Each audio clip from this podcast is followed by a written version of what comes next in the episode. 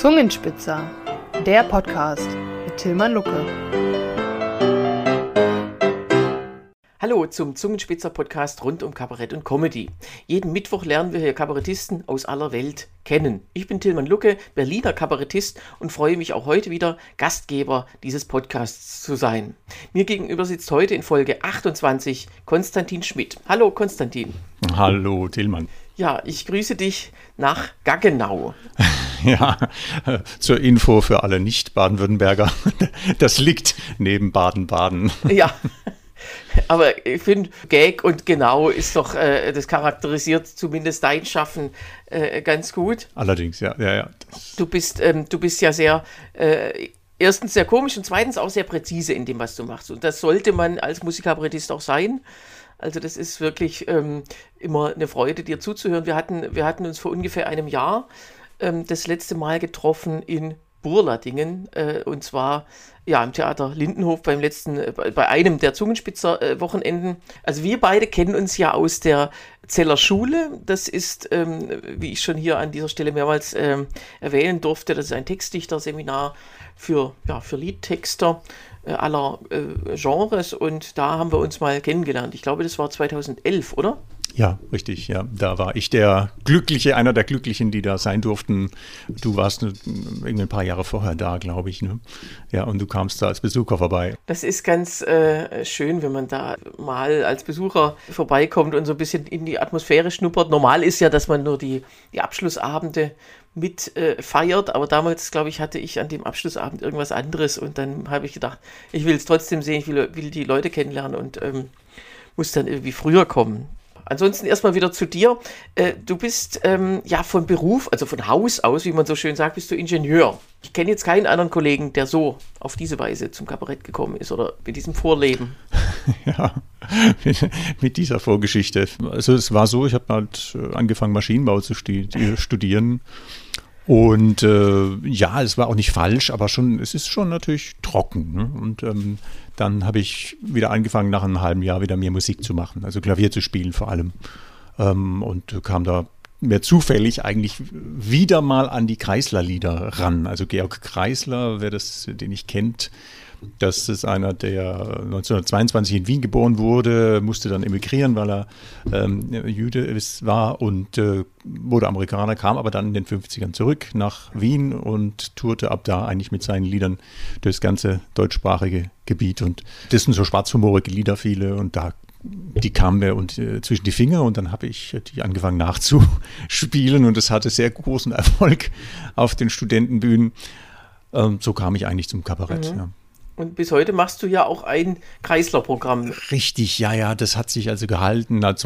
Das Repertoire hat sich etwas verändert, und, aber ähm, richtig, also das läuft auch heute noch, wenngleich jetzt wirklich ähm, eigentlich die, die Fans von Kreislers äh, großen Zeiten eigentlich, äh, ja, die sind jetzt, glaube ich, auch schon über 90 und Kreisler selber wäre jetzt dieses Jahr 101 geworden. Also das heißt, das Programm äh, ist echt so retro, das muss man wirklich sagen. Und darüber kamst du dann auf die Idee, selbst auch Lieder zu schreiben? Richtig, ja. Also ich habe dann schon Ende der 90er da ein bisschen experimentiert und ähm, aber so richtig eingestiegen bin ich dann erst so vor jetzt knapp 20 Jahren mit äh, eigenen Liedern. Ja. Und das erste Programm mit eigenen Sachen, das hieß dann äh, Schmitternacht, listige Lieder. Dies, äh, meine, meine Idee war Schmitternacht und listige Lieder kamen dann von meinem Regisseur, weil er meinte, ja, Schmitternacht alleine. Und die Lieder, die sind halt, die sind zwar auch lustig, aber listig sind sie auch. Und dann habe ich gesagt, ja gut, wenn, wenn das so ist. Und der Titel, den hast du auch beibehalten. Also der war wohl so. Äh Schmitternacht, das war einfach so die Idee, ähm, Schmidt, Schmitternacht ähm, als, als Übertitel, wenn man so will. Ne? Also ähm, eigentlich haben dann, also das zweite Soloprogramm mit eigenen Sachen hat eigentlich äh, Schmitternacht zwar auch geheißen, aber eigentlich hieß es mit den Waffen meiner Frau. Ähm, ja, und so ist es auch beim nächsten. Da sage ich dann eben Schmitternacht, bla bla bla bla. Den Titel verrate ich noch nicht. Äh, es gibt ihn zwar, aber es ist noch ein halbes Jahr zu früh. Das ist eigentlich kein Zufall, dass ich jetzt den Titel schon habe und äh, das Programm noch gar nicht äh, annähernd fertig ist, weil äh, ich bin ja selbst Vermarkter. Das heißt, ich habe keine Agentur, ich hatte auch noch nie eine. Ich äh, rufe selber bei den Veranstaltern an, sehr lästig für ähm, sowohl mich als die Veranstalter. Ähm, aber dadurch habe ich jetzt schon ja eine Weile Erfahrung, mit was kommt man denn durch bei den Veranstaltern. Also, da gibt es ja die unterschiedlichsten mhm. Wege bis zum Engagement. Manchmal muss das nur einer entscheiden oder eine.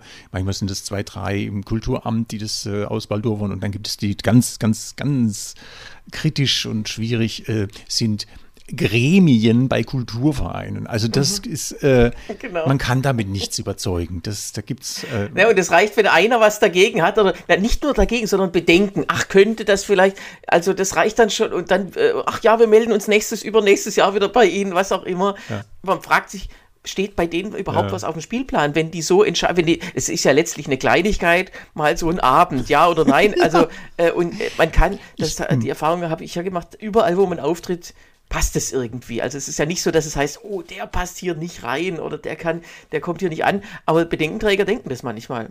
Das, das ist äh, ganz, ganz schlimm, ja. Aber wir sind völlig abgekommen. Ich wollte eigentlich sagen, wenn man die Veranstalter selber anruft als Künstler, dann äh, merkt man, was beim fürs Verkaufen, jetzt ich rede nur vom Verkaufen, wichtig ist. Und äh, da ist einfach der der Titel, ein guter Titel, saumäßig wichtig, weil das ist so ein mhm. bisschen Aufmerksamkeitsspiel.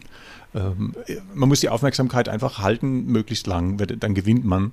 Und wenn so ein schlechter Titel äh, sagt, ja, sagt mir nichts, dann. Bäh. Und ähm, das habe ich so richtig gemerkt bei meinem Weihnachtsprogramm. Weil das heißt Glühwein mhm. zum Frühstück und meistens steige ich dann bei der Kaltakquise, also wenn ich da noch nie angerufen habe, meistens auch ein, ja, ich möchte Ihnen ein Weihnachtsprogramm verkaufen und ich lasse die noch nicht mal ausreden, also nicht einsteigen, ich sage dann gleich Glühwein zum Frühstück. Und ja. das funktioniert praktisch immer. Und deswegen, ja, habe ich diesmal auch mit dem Titel angefangen. Dann wünsche ich dir damit viel Erfolg und wenn wenn du den Titel haben solltest, dann werde ich das hier auch an dieser Stelle gern verkünden. Dann kommen wir schon zu unserer ersten Rubrik und zwar alles schon erlebt. Jeder kann was erzählen, was man so mit Veranstaltern oder auf oder hinter der Bühne erlebt hat. Da gibt es doch bestimmt auch was Schönes bei dir, oder? Auf jeden Fall. Also beim Kulturverein erlebt man, glaube ich, die, die dollsten Dinge. Ich war, das ist jetzt aber auch schon vielleicht seit zehn Jahren her, zum ersten Mal bei einem Kulturverein, bei dem ich inzwischen sogar schon mehrfach war. Und das findet dann in so einem historischen Gebäude, in einem Ortsteil statt. Ähm, und ich sage den, den Leuten immer, also wann ist denn Einlass, wann kommt das Publikum? Ich möchte 90 Minuten vorher da sein für den Aufbau. Insbesondere, wenn ich den Laden nicht kenne, weil normalerweise brauche ich eine gute halbe Stunde zum Einrichten, aber wenn irgendwas klemmt, dann rennt einem die Zeit davon. Also 90 Minuten. Und äh, ja, okay, ist alles klar. Und das wäre gewesen 19 Uhr Einlass. Also ich bin 17.30 Uhr äh, da. So, jetzt war ich 17.35 Uhr da. Ich steige aus und dann springt mir schon einer entgegen. Ah, da sind Sie ja endlich.